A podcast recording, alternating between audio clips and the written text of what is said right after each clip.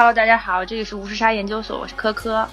大家好，我是爱谁谁。今天我身边坐了一个新朋友 Rebecca。大家好，我是 Rebecca。Hello，欢迎欢迎我们的今天的嘉宾啊！爱谁谁，你是怎么搞过来的呢？这个嘉宾？对，这个就是我去怎么说呢？路边抓的是吧？向主要是向我科学习。很多嘉宾呢。对对对，因为纽约有一个非常神奇的组织，就是有一个 study group，然后里面都是非各路优秀的人才，然后我就在这个活这个活动里面抓了 Rebecca 来。其实是 Rebecca 主动那个 reach out to 我，她就觉得说她有一个非常非常好的 topic，然后真的很想要跟国内的呃大家听众们分享。对，嗯，对对。虽然这个 topic 我们拿到之后也觉得有点傻眼，对，好像暂时不适用。对对，跟我离我有点远。哦，离把我不要其实很近。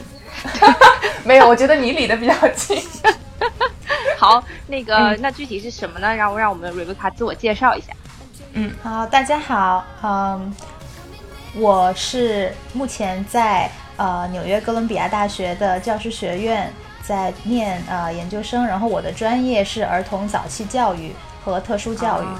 对，嗯哼，所以我们今天就是要聊聊早教的问题。其实我之前也看到有很多妈妈们听我们的节目，然后呃，好像之前有人在微博上给我们艾特我们，然后好像说一边嗯照顾小朋友，一边在听我们节目，还在想象着未来他会成为什么样的人，我觉得还蛮 sweet。所以正好做这期节目，希望能够给大家啊提供一些帮助吧。而且不得不承认，我们身边有小孩的朋友也是蛮多的。对。对的，真的好像很多人都生了。我现在想想，对啊。好，那我们想问瑞贝卡，你是之前一开始就读的是这个专业吗？还是这个是研究生后来才转的？嗯，呃，我其实之前不是，我之前是念的社会学，然后呢，我我本科是呃毕业之后呢，我在一个呃。非政府组织一个福利一个福利机构，嗯嗯，工作过一段时间。然后呢，那个福利机构呢，呃，它主要是帮助外来佣工和他们他们在当地生的小孩子的。对，当时那个机构是在香港的，对，所以他们呃适应当时的情况呢，就是香港很多的菲佣啊、印佣啊这样的外外籍佣工，然后他们可能很多人在香港生了小朋友，然后各种原因小朋友要跟在跟跟在他们，然后可能有的时候小朋友没有没有办法得到呃好的教育，嗯。所以我们当时就作为这么一个机构去帮助他们，在这个工作的过程当中呢，我就接触到了很多很多的小朋友。当然，有的小朋友会有一些呃发展延迟啊、发展迟缓这样的情况，不同的情况。那呃，我接触小朋友都是大概呃三到五岁甚至更小的小朋友。对，所以在这个工作经历当中，我也见识到很多嗯。不同的教育背景的呃这些教学者吧、实践者吧，他们来帮助这些小朋友，所以我才对这个感兴趣，然后现在继续攻读这个专业。所以之前是在香港是吗？对对对，我本科是在香港念的，然后正好毕业之后就在那边，因为我念的社会学嘛，所以就会关注一些呃社会上讨论的一些问题啊。对对对，因为当时嗯。在香港来说，很多外佣他们在香港生的小朋友会有一些身份问题，然后可是这些外佣他们没有办法去解决。那这个小朋友可能就是没有出生证明，就是一个 undocumented 的一个小朋友，然后他就是就是有我们所谓的黑户嘛。那他在香港就没有办法，就医疗就不用说了，他没有办法去打疫苗啊。然后那教育就是更是他不能去上学。对，没有办法上幼儿园、上小学，所以呃，对小朋友来讲是一个非常就是有挑战性的一个一个情况，而且嗯，特别是他们呃有些家庭因为可能还有很多经济上的压力啊，所以小朋友在本身基本的这个呃生理需求上面可能就达不到要求，那呃更不用说就是教育了。然后就至于说我为什么选择了最后来做幼教这个方面，是因为。有两个让我挺印象深刻的例子，嗯，呃，一个呢是当时有个小朋友，他有，因为我学幼教和早教和特殊教育嘛，嗯，当时有个小朋友呢，他大概是四岁多，然后他每一次来我们的办公室呢，他也不爱说话，他就去玩那些文具，嗯，那我我们一旦想有人告诉他说不能玩这个呃剪刀，因为它很危险，那他是，嗯，他的回应方式就是呃尖叫。然后推开人，然后哭，然后跑，满满整个办公室的跑。嗯，对。然后当时我们就怀疑，因为我们也不是医生，不能诊断，但是我们怀疑他可能是有自闭症的这样的一些状症状，所以我们就呃。把他转借给了一个专门的自闭症的一个干预中心，然后他们去做了诊断，最后确实是他是有自闭症的轻度的自闭症的一个情况的。然后呢，当时我就看到了一些呃呃，就是专门针对自闭症的一些呃行为的一个那些专家他们的一些干预吧。嗯，对。然后大概三四个月之后，这个小朋友的呃变化非常大。嗯，他现在他当时后来我们跟他聊天就是。以前你问他，他是没有一个自闭症的一个非常典型的的行为，就是他是没有反应的。你叫他名字，他是不会答应；然后你跟他说话，他也没有这种呃来回互动的这种方式。嗯，所以嗯。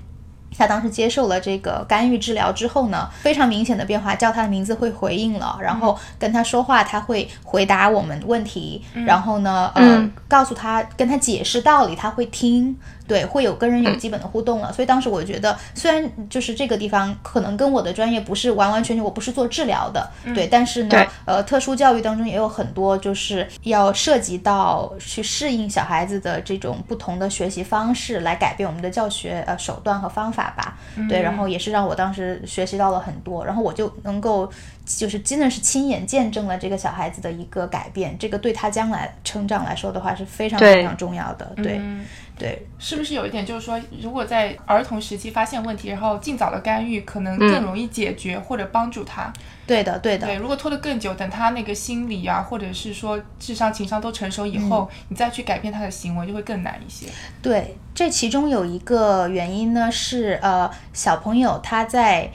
从出生到大概七八岁这个年龄段呢，他的脑部神经的发展是非常迅速的。他那个时候的就是各种神经元之间在形成飞速的连接，所以他每学习一个新技能，或者每接触到一种新的情绪啊，他就是对这个世界的探索，他学到了一个新的东西，他就会形成一个神经元的连接了。所以呢，他在这个三岁左右这个期间，就是每天他的大脑都在形成这样的。而我们到了成年人之后，其实这些连接就已经固。固定了，所以我们要再去改变的时候就比较困难了。而在那个它形成的过程中去进行干预、去进行这个疏导的话，它的呃影响是是非常可以非常宏观的。嗯嗯。你刚刚说还有一个契机哦，对，还有一个契机就是刚刚说到有些很多小朋友他们没有接没有没有办法接受教育嘛，嗯，那我们去为他们争取了很多的权利和福利，然后其中有一些小朋友就呃在我们的资助下可以去上幼儿园了，嗯，那当时有一个小朋友呢，他是呃他倒没有什么的特殊教育的需求，但是他因为家庭的环境，他家里就是经济上压力非常的重，然后父母之间会有很多的可能会有一些家庭暴力的。情况出现，所以那个小朋友呢，他的情绪非常不稳定。他妈妈由于各方面的压力比较大，所以没有很注重对小朋友情绪方面的疏导，然后对他也是可能打骂的比较多。所以小朋友就是对呃跟人之间的交流很有限。然后呢，呃，一旦是可能。有一点儿，比如说啊，拿了他的玩具啊，他就马上就爆发，就会，而且会有一些过激的行为，比如说打人呀、咬人呀这样的。那这个小孩当时也就是三岁不到四岁。后来在我们的帮助下呢，他去到了一个幼儿园，然后就去就去正常的跟普通的小朋友一起去上学。大概也是几个月之后吧，他的变化也是非常明显。嗯，来到我们再来到跟到妈妈来我们办公室之后呢，同样的。会很多很多的笑容，然后跟他呃说话，告诉他，哎，请你帮我把这个拿到哪里去，他会说好的，然后会帮你做，就是会有很多跟大人的和和小朋友之间的互动，然后呢，情绪平复了很多，呃，不会很有就是突然有一些过激的情绪或者行为，然后呃也没有了之前呃出现的这种很 aggressive 的去打人呀、咬人呐，看到他跟同龄小朋友之间的交流也是也是频繁了很多，对，所以当时就是这两件事情让我认认识到。或者意识到吧，这个早期教育对小朋友的改变是可以很巨大的，并且是影响他将来呃长远的发展的。嗯，对对，而特别是性格的形成，我感觉就听你讲完之后，感觉养孩子是个非常精细化的过程，就一点点，特别是在他是个神经元。就是飞速发展的过程当中，你感觉一点点微小的扰动都能造成未来 不可限量的这个影响。就很多很多孩子就是明显你会有一个很大的区别，就是你坐飞机的时候，有些小朋友就是在那边老老实实坐在那里，也不哭不闹，然后有些小朋友可能我我想是不是因为那个飞机起飞降落的时候那个耳压很不舒服，但是就。哭闹就就就窜来窜去。说到这个情绪问题，其实我还挺想分享一些呃我在呃美国看到的一些老师的经验吧，或者经历吧。嗯。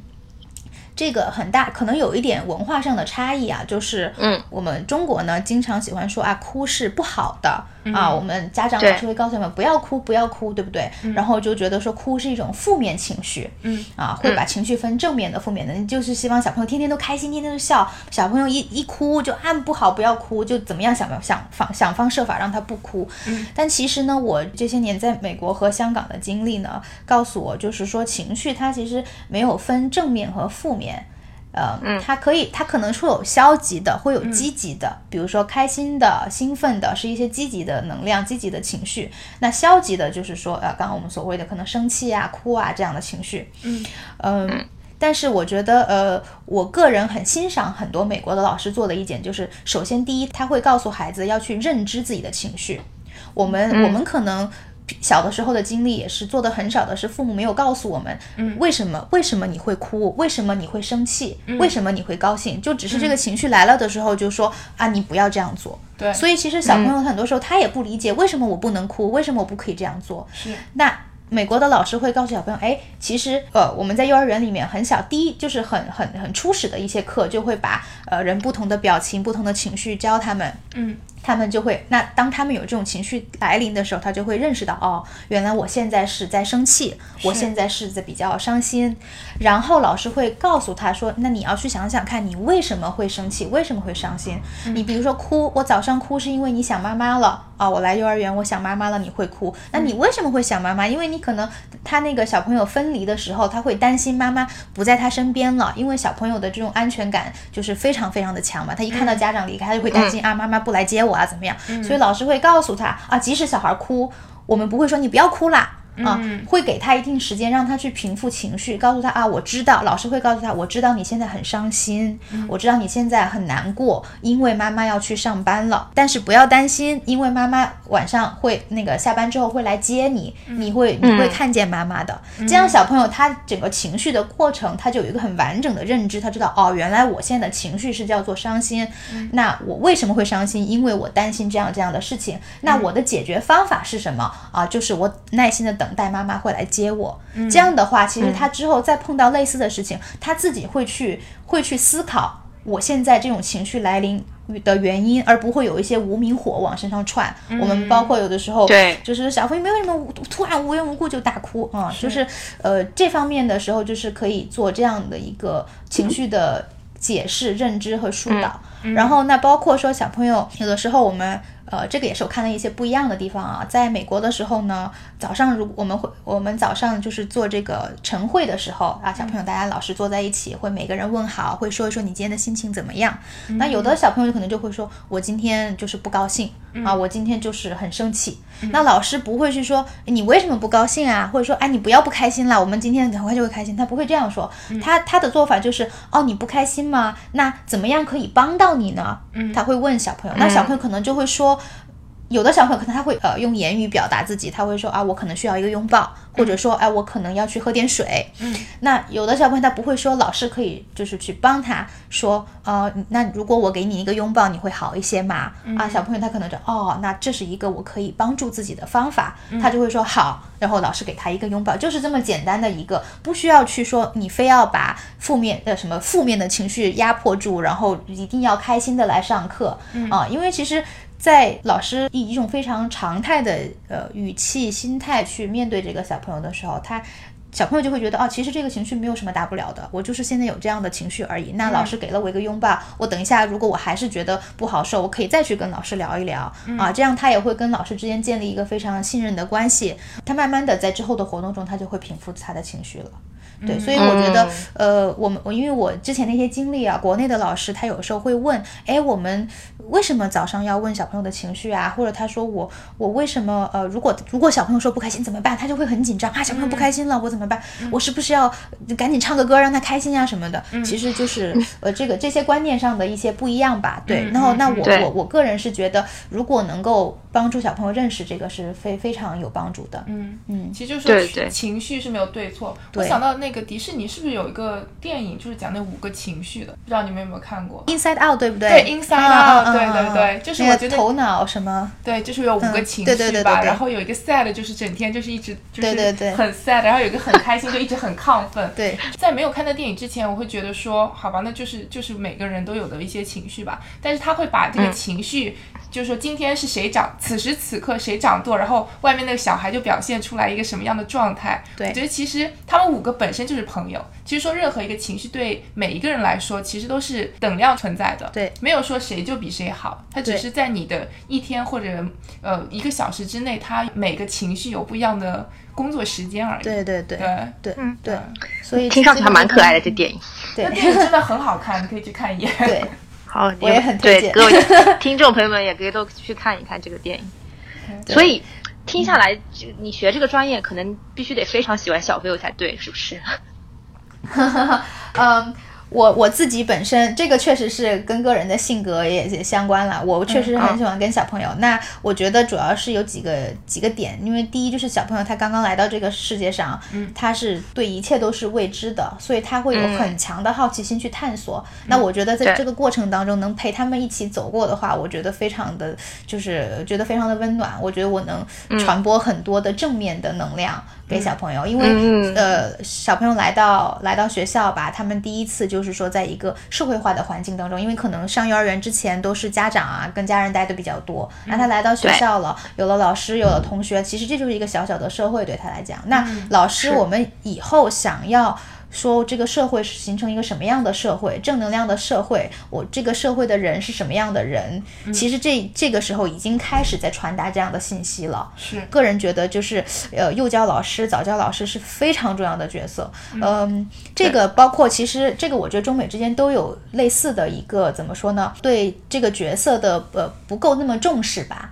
呃，可能很多人就觉得啊，我就是可能一个呃托儿所啊，所谓的就是 daycare，对吧？我就是小孩去，你主要照顾我的生理需求，是对吧？他就觉得你给我喂饱吃呢，换尿片就可以了。但是其实这个过程当中是是有很多东西同时存在的。比如说我之前在一个学校呃教书的时候呢，那个地方最小的来的小朋友也就是七个月，嗯啊，然后最大的那个班最大的小朋友两岁，嗯，那。老师每天确实要喂他们吃饭，要帮他们换尿布，这是必须的，洗手什么的，换衣服。嗯，但是同时他们是有课程的。嗯嗯，他们会比如说，呃，他们这个课程呢，它叫 emergent curriculum，它会根据小朋友的反应来制定他的课程。嗯，所以它不是说，呃，我一开学我就把这个学期我要上几个单元，上什么内容我就设定好了。他可能先会设定，举个例子，可能设定三个单元。啊，我每一周或者每两周有一个呃小的主题，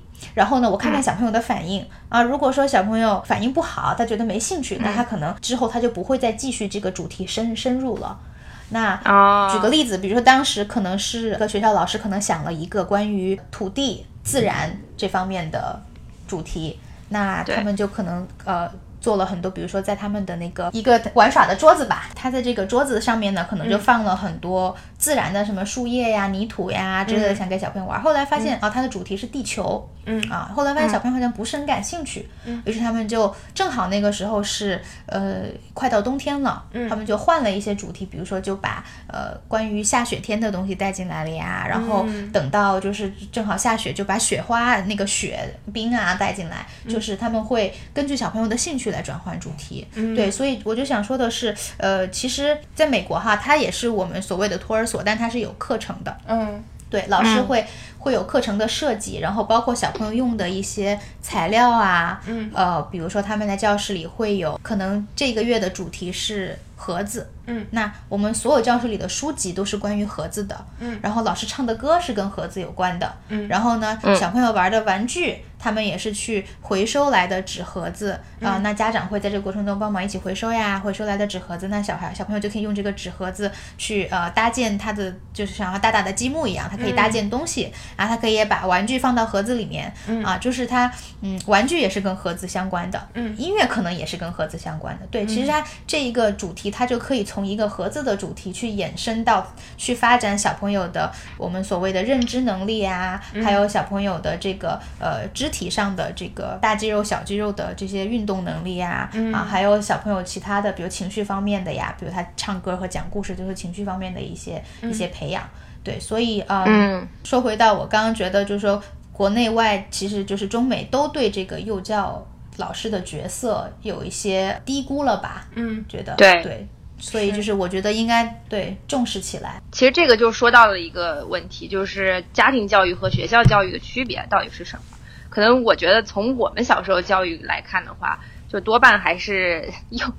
我的早我的婴幼年还是多半依靠于家庭教育。虽然我好像从小就上了托儿所，但是我感觉托儿所 承担的一个功能也只是给我给我照顾我的生理功能。但是我觉得就是这这个其实就讲到一个教育理念的问题，就是说家庭教育和学校教育到底应该是怎么样一个比重，就是怎样才是最适合的呢？说到家庭教育和学校教育，这个我觉得非常有意思了。说实话，就是这两个教育，首先来讲，它肯定是有一些相同点，有一些不同点的。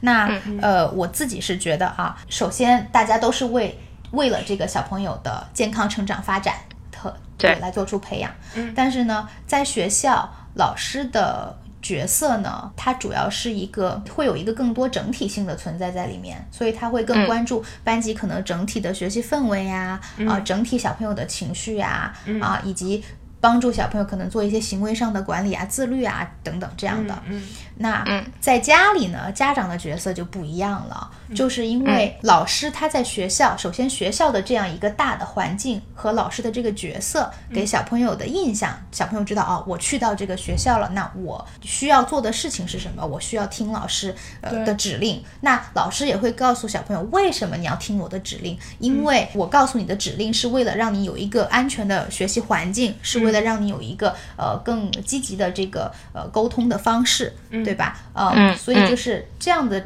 他对老师的这个印象和概念就是啊、老师是这样的一个角色。但回到家里面，毕竟家长跟小朋友之间就是非常亲密无间的，然后小朋友会觉得爸爸妈妈就是就是，如果他很小的时候会有这样非常强的这种连接感和亲密感，所以他是觉得我做任何事情都可以，包括父母平时给的反馈就是啊，爸爸妈妈爱你，所以你想怎么样，我都给你提供最好的，怎么样的。嗯。嗯，所以他对家长的一个角色的理解概念就跟老师是不一样的了。所以这也是为什么有的家长说啊，为什么我在家里说他就不听，在学校他就会听？对对对对，是有这样的一些原因的。哦是对，所以就是说，嗯，有的时候家长可能说我采取学校同样的一套方式，为什么到家里就就不起作用了？嗯这个不是说谁的教育方式好或不好，正确或不正确，而就是呃，孩子他对不同的这个呃角色概念，他的反馈就是不一样的。是，对而且有很多小朋友感觉在就是幼儿园里学到那种习惯啊，包括一些方式、生活方式，就很快能够上手。在家里你可能跟他讲一百遍，他也就是不听。对，然后，但在学校有幼幼儿园老师教，或者是你身边的那些其他小朋友这样做的话，他们马上就对对对对对，所以这个其实也也说到，就是说我们其实很提倡，就是学校跟家庭之间的这种呃互相的支持吧和合作，嗯。就是家校合作是非常重要的，因为对小朋友来讲，他在一个学习的过程当中，如果他我在学校做的跟他家里做的不一样，嗯，那首先对他人他就很很很困惑，是就是为什么我在不同的地方做的不一样，他也不知道自己到底要做哪一个。嗯，那他再回到学校，为什么我做家里的事情，对吧？老师会会会告诉我这样做是不可以的。嗯，就举个例子，就比如说吃饭这件事情，我们在学校幼儿园里面啊，就是两岁的小孩，他们其实我们已经在训练他们，让他们自己吃东西了。嗯啊，自己可以使用勺子就用勺子了，但是可能在家里家长就会喂他。对。啊，所以呃，包括就是吃饭的时候，比如说不玩玩具，所有的小朋友都坐在一个桌子上，大家就是安安静静的吃饭，老师可能会讲讲故事啊这样的。嗯，但是在家里可能会看电视，可能会放个 iPad 在前面啊，对吧？然后这样其实对小朋友来讲，他的认知也就混乱了。嗯，所以呢，我们这边就提倡很多很多的家校之间的沟通和合作，就是老师会告诉家长，我们在学校是这样做的。如果你在家里情况允许的话，啊，也希望尽量跟家跟学校做到一样，这样保持家校之间的一致性，对小朋友来讲也是非常好的。嗯，对，所以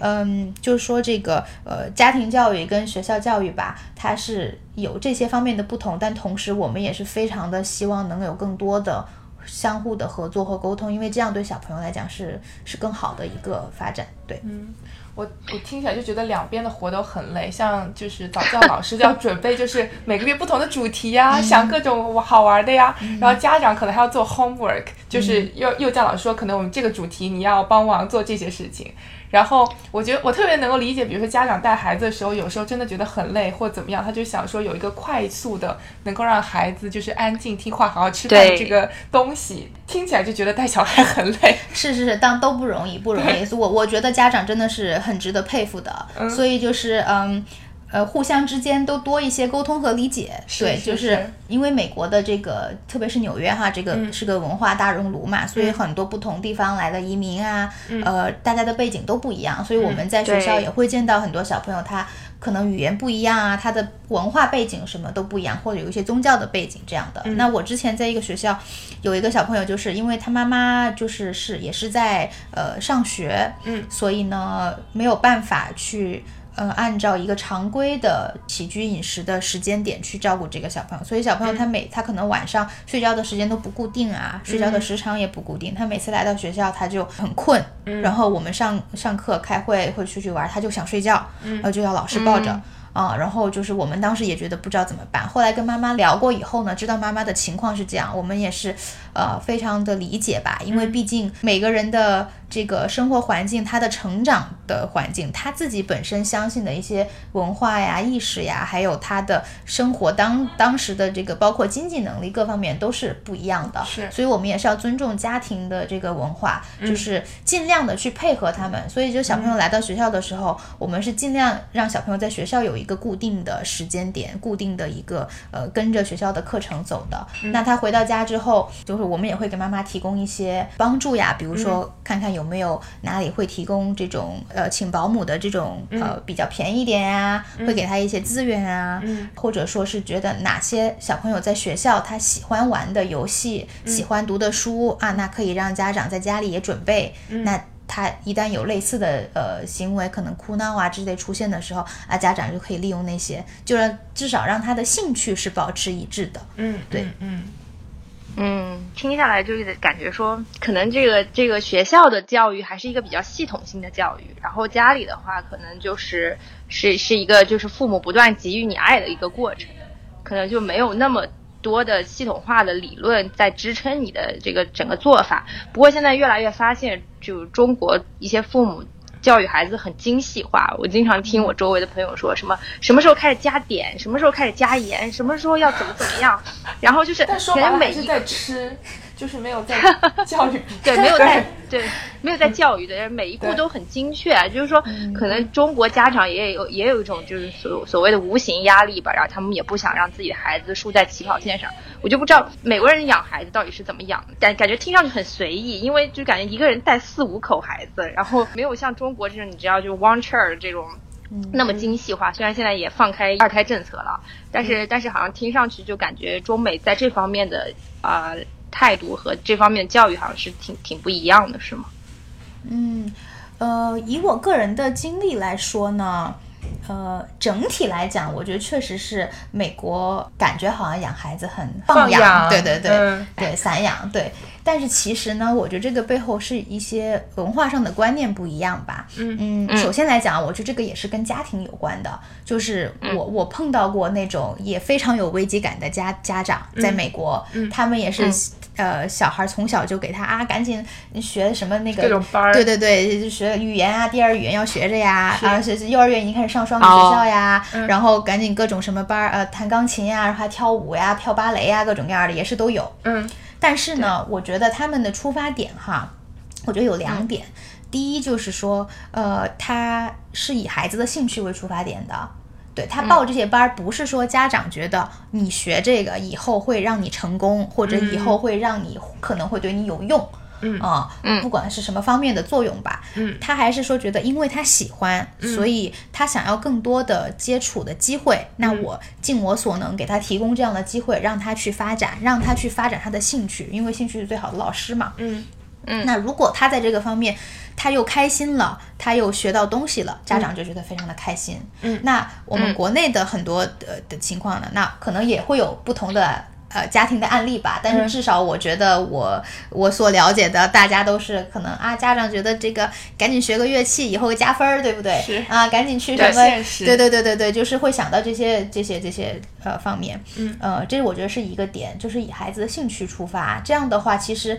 小朋友可能。就不会觉得是我好累呀，我每天是在做我不愿意做的事情。嗯，他还是在做自己喜欢的。对，而且其实他在这个过程当中，一旦他有兴趣了，嗯，或者即使是说他就是爱玩儿，嗯，呃，这个我们等一下可以再详细聊一聊。就是说，玩儿在小朋友学习的过程中也是这个非常重要的一个角色。是对。那呃，第二个观念呢，我觉得呃，就是文化上可能概念不同，是美国的家长吧，他培养的是一个社会人。嗯，对他就是说我培养的是一个开心的，呃，自己能够就是独立的，以及对社会有用的人。嗯嗯嗯，他就是更长远的、长远的来看，那呃，我培养你这个人，你最终这个小孩子。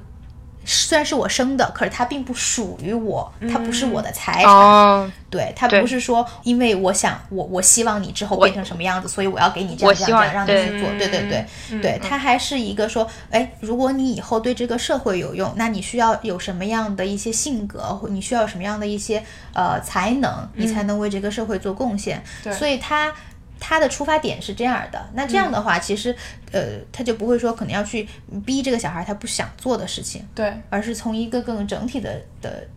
呃方位来看了。嗯嗯嗯，说的更 vague 一点，就是说每个人的价值有不同的体现的方式。就说如果我们专一的，就是呃关注在比如说他的学习成绩，或者说是经将来的经济能力或经济条件上，其实这个人的全面发展就可能就造成了一定影响。就是他可能在别的方面就没有达到自己的，或者他没有展现自己的个性啊，或者说是没有 explore 自己的兴趣爱好，对吧？对，这一点确确实是，我觉得这个跟美国的文化也有关系吧。因为像确实像美国就是，毕竟它整个国家都是一个。是大熔炉嘛，嗯，那有很多很多不同地方的移民，所以他们的价值观里面很重要的一点就是每个人都是不一样的。那每个人不一样是可以的，所以我们在幼儿园里面很小，三岁五岁就告诉他，哎，我们可以有不同颜色的皮肤、不同的头发、不同的眼睛、眉毛、五官。也可以有不同的性格，然后如果说他可能就是比较活泼一点，呃，那我比较安静，但是没关系，我们也可以做朋友。是。对，所以他们从小接受的价值观是这样的，所以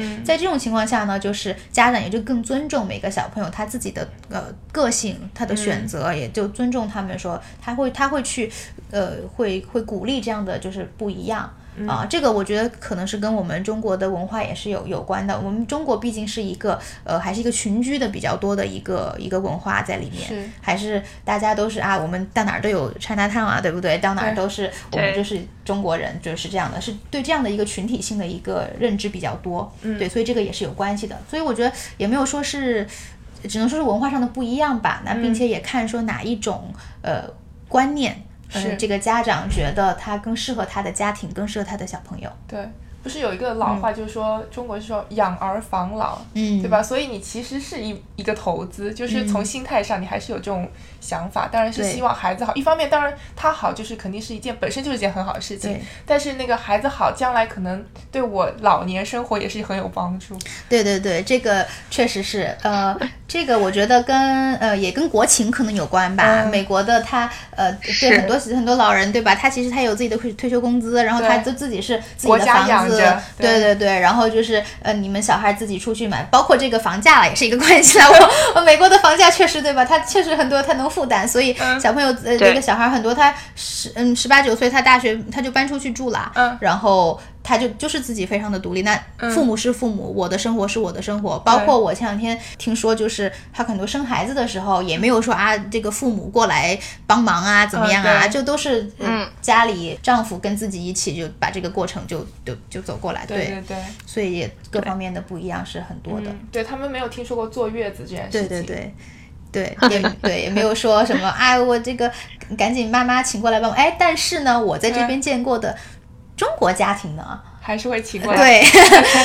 父母就老远从中国飞过来帮忙带孩子呀。对，我觉得是因为那个老就是家长想来有这个关系，对吧？也想孙子呀。对，嗯，但可能也有体质的问题，就是中国人毕竟从小吃的东西跟美国人不一样，所以就是也导致他们就是身体这状况是不一样的，所以可能美国人相对比较强壮一点。不过刚刚讲到那个，我想到一个之前流传很久的一个笑话：美国人做学 engineering 是为了下一代能学医，然后下一代学医是为了再下一代去学金融，音乐，再下对再下一代学金融是为了再下下一代去学音乐，就是最后你会发现那个成长的路径就是越来越像个性发展那条道路，就是就是有点不受拘束的那条道路，就是尽情的去展现你自己喜爱的和你性格里的东西就就可以了，感觉就是。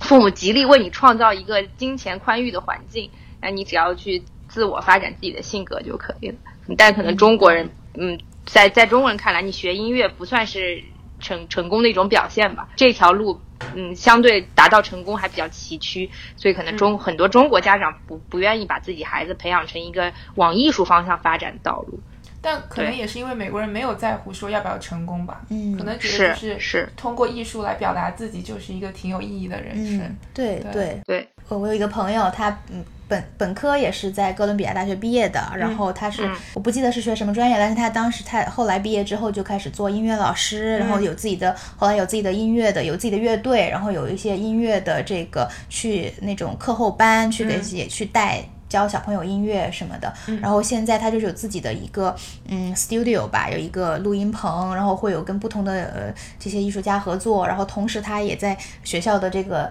呃图书馆做兼职。可能以我们中国的这个家长的哇，他都哥伦比亚大学毕业了，对不对？那一定是走上人生成功的道路，怎么样？但是对他现在就对他的生活也是非常的满意，因为这些都是他非常感兴趣的。但他他也没有说要去问父母呃要要要钱来。呃，帮助自己的生活，他也可以靠自己做一些其他的不同的兼职，但是他做很多不同类型的工作，但他就是在享受这个过程，所以这点我是非常佩服的。嗯。嗯，就可能在中国父母的观念当中，稳定还是一个很重要的方向，所以可能在他们看来，搞这种艺术，可能生活居无定所，然后也不是有一个长期稳定的工作，所以其实刚刚讲到那个父母和老人照顾孩子这个问题，然后其实也是。就中美特别差距特别大的一件事情，我想说，中国人教育的时候，除了父母教育孩子，还有还有另另外四个老人也会不断的去干预你的教育过程。所以是其实，但是但是美国基本上是一个不会有这种情况发生的，父母也不会去插手你对孩子的教育。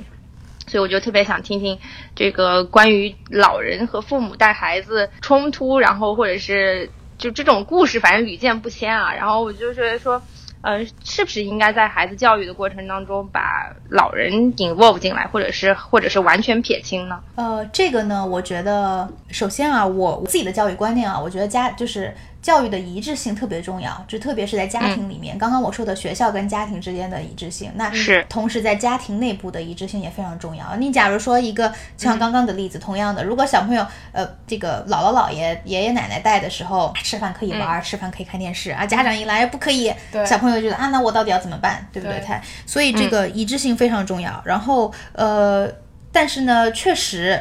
我我们国内的家庭可能是比较容易起起冲突，因为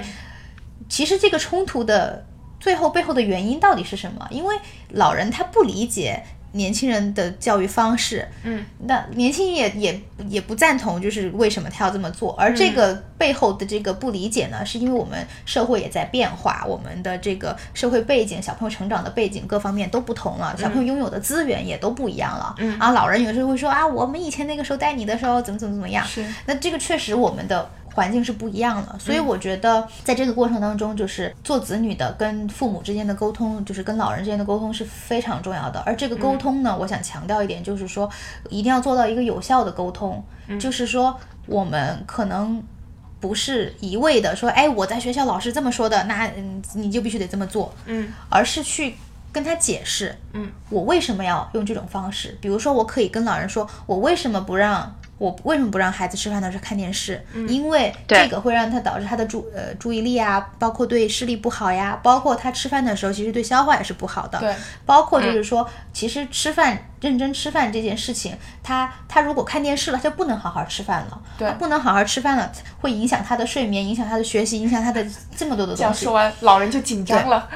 对就是说，可以告诉他背后的原因，帮助老人去理解。就是说我我。呃，而且同时就是说要让老人放心，就是说小朋友可能他刚开始吃的很少什么，但是其实小孩也是知道冷暖，知道知道饱饿的。对，他饿了他自己会要吃。对对对。所以不是说，嗯，老人可能会觉得，那在我不不给他看电视，他不吃了。他其实他自然他饿了就吃。你如果他这会儿吵这会儿闹啊，这个因为这个这过程当中也涉及到小朋友，他其实他也在学习一个。它叫做它是一个 test 的过程，他在测试说，哎，家长到底给我的反馈是什么？如果说我哭闹，家长就给我了，那下次我就知道这个方法是有效的。是对，所以包括在学校也是，就是所以说，有的时候小朋友的哭闹，他其实是需要家长的关注、注意力，嗯，他才会采取这种方式。嗯，那如果家长就是非常的 firm 告诉他不可以，你这种方式也是没有效的。对啊，你要怎么怎么样，然后并且给给小朋友讲这个背后的原因。那。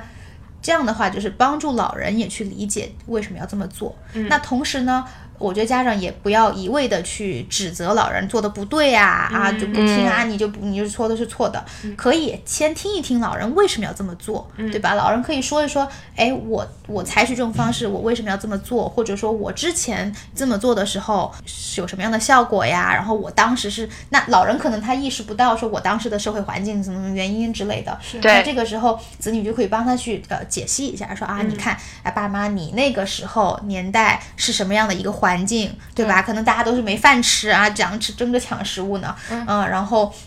嗯，但是呢，呃，我也明白你当时这么做的一个理由和动机。我知道你这么做肯定是为了孩子好，对吧？想让他多吃点儿。首先要。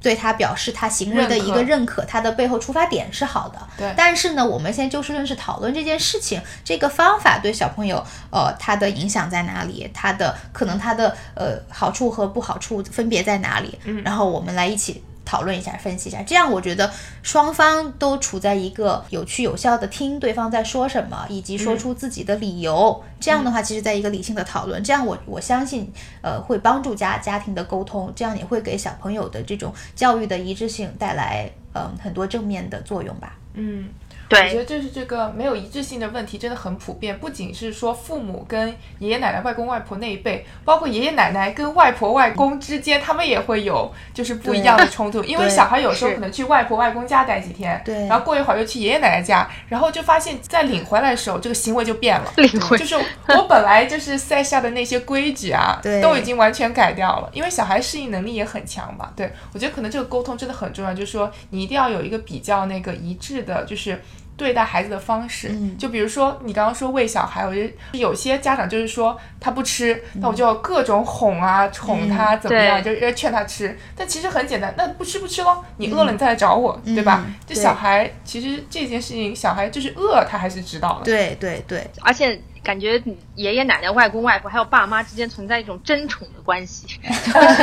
他们就是极力的要溺爱孩子，那可能就是老一辈更更是这样，然后。极力的要用各种方法对孩子好，然后希望孩子是喜欢他们的，所以就有一种那种争风吃醋的意识。但是就像你刚刚说的一样，我觉得还是要做到统一和平衡，也不能就是为了某一些这个短时间的喜爱和利益，然后贻误终身。我觉得还是很有必要警醒的。我之前听了一个特别极端的例子，就是有一对夫妻，就是他们后来离婚了，然后那个老婆后来就说有各式各样的原因吧，比如说各种理念的不同，但是有一件事情是导火索，是他们的小孩有一天摔倒了，就是可能是磕了那个桌角或怎么样，然后那个爸爸呢就当时就抱起来说啊不哭不哭，我们打桌子打桌子，然后他妈妈当时就 崩溃了，就觉得说你怎么可以，就他觉得不能理解爸爸的这种思维模式和教育小孩的方式。然后我觉得我爸妈好从小就是这样对我的，我也没有觉得这件事情有多么的呃夸张或者说不对，但可能现在一部分人已经去接受一些更加理性或者说更加科学的教育孩子的方式，然后跟这种比较传统或者比较直接的就是溺爱的方式产生了一些隔阂。嗯啊，你从小是打桌子那个？对呀，哭了，家长不是很不是很自然吗？就是说他就会跺地板，如果摔倒就会说。都是地板不好。对对对，哎，我小时候也是这样的。我们家都是波折教育，我们家就自己站起来。哎，对，你看，所以这个对这个家庭就是非常不一样。哎，说到这个，其实我我我想补充一点点，就是第一啊，我们有的是觉得，哎，这个人为什么这么没有没有责任感，或者他老是不习惯站出来说，哎，这是我的错，对吧？呃，而是说老是去找原因、找理由。家长说，为什么老找原因？就是你的问题啊。嗯。其实这个打桌子这个行为，就是就是在小家长在帮小朋友找理由，是对吧？就是告诉他，哎，你其实这个东西他就是他自己 accident，他摔倒了，对吧？我们老师就会说，哦，you just fell，that's an accident，it's okay，just stand up。然后，但是呢，家长他这样一个转移呢，小朋友就在啊。任何事情我都是可以 blame 别人的，任何事情都是在别人身上找原因，我去找原因。对对对，这个实际是一个早期的。但同时呢，另一个点呢，我也想说，哎，好像对我们现在没有什么特别大的影响，因为就是我们发展的过程是一个 nature 和 nurture 的的的过程，对吧？就是说我既有人的一些本性在里面，也有培育过程当中的这个影响在里面，所以可能我用同一套教育方式教出来的小朋友。他为什么会行为不一样？那是因为他本质就是本性有一些性格上的一些不一样。对，那同样的，我们可能早期接受了一些的理念呀、观念呀、行为啊，那在我们。发展的过程中也会有新的观念输入进来，然后我们自己也会在学习去辩证的思考啊，去去呃规范自己的行为，然后也会对我们之后就是呃有一些正面的作用。我联想到就是说，呃，家长有的时候不需要也不需要那么的紧张，嗯。啊，觉得好像啊我走错一步了啊，我为为少一粒盐了，这个小孩就怎么样了啊，嗯。它其实发展的过程是非常的复杂的，是啊，对，不是说哪一个决定因素去决定性的作用，对，嗯嗯，那这期节目就到这里，谢谢嘉宾，谢谢谢谢大家，谢谢，那就拜拜了，拜拜。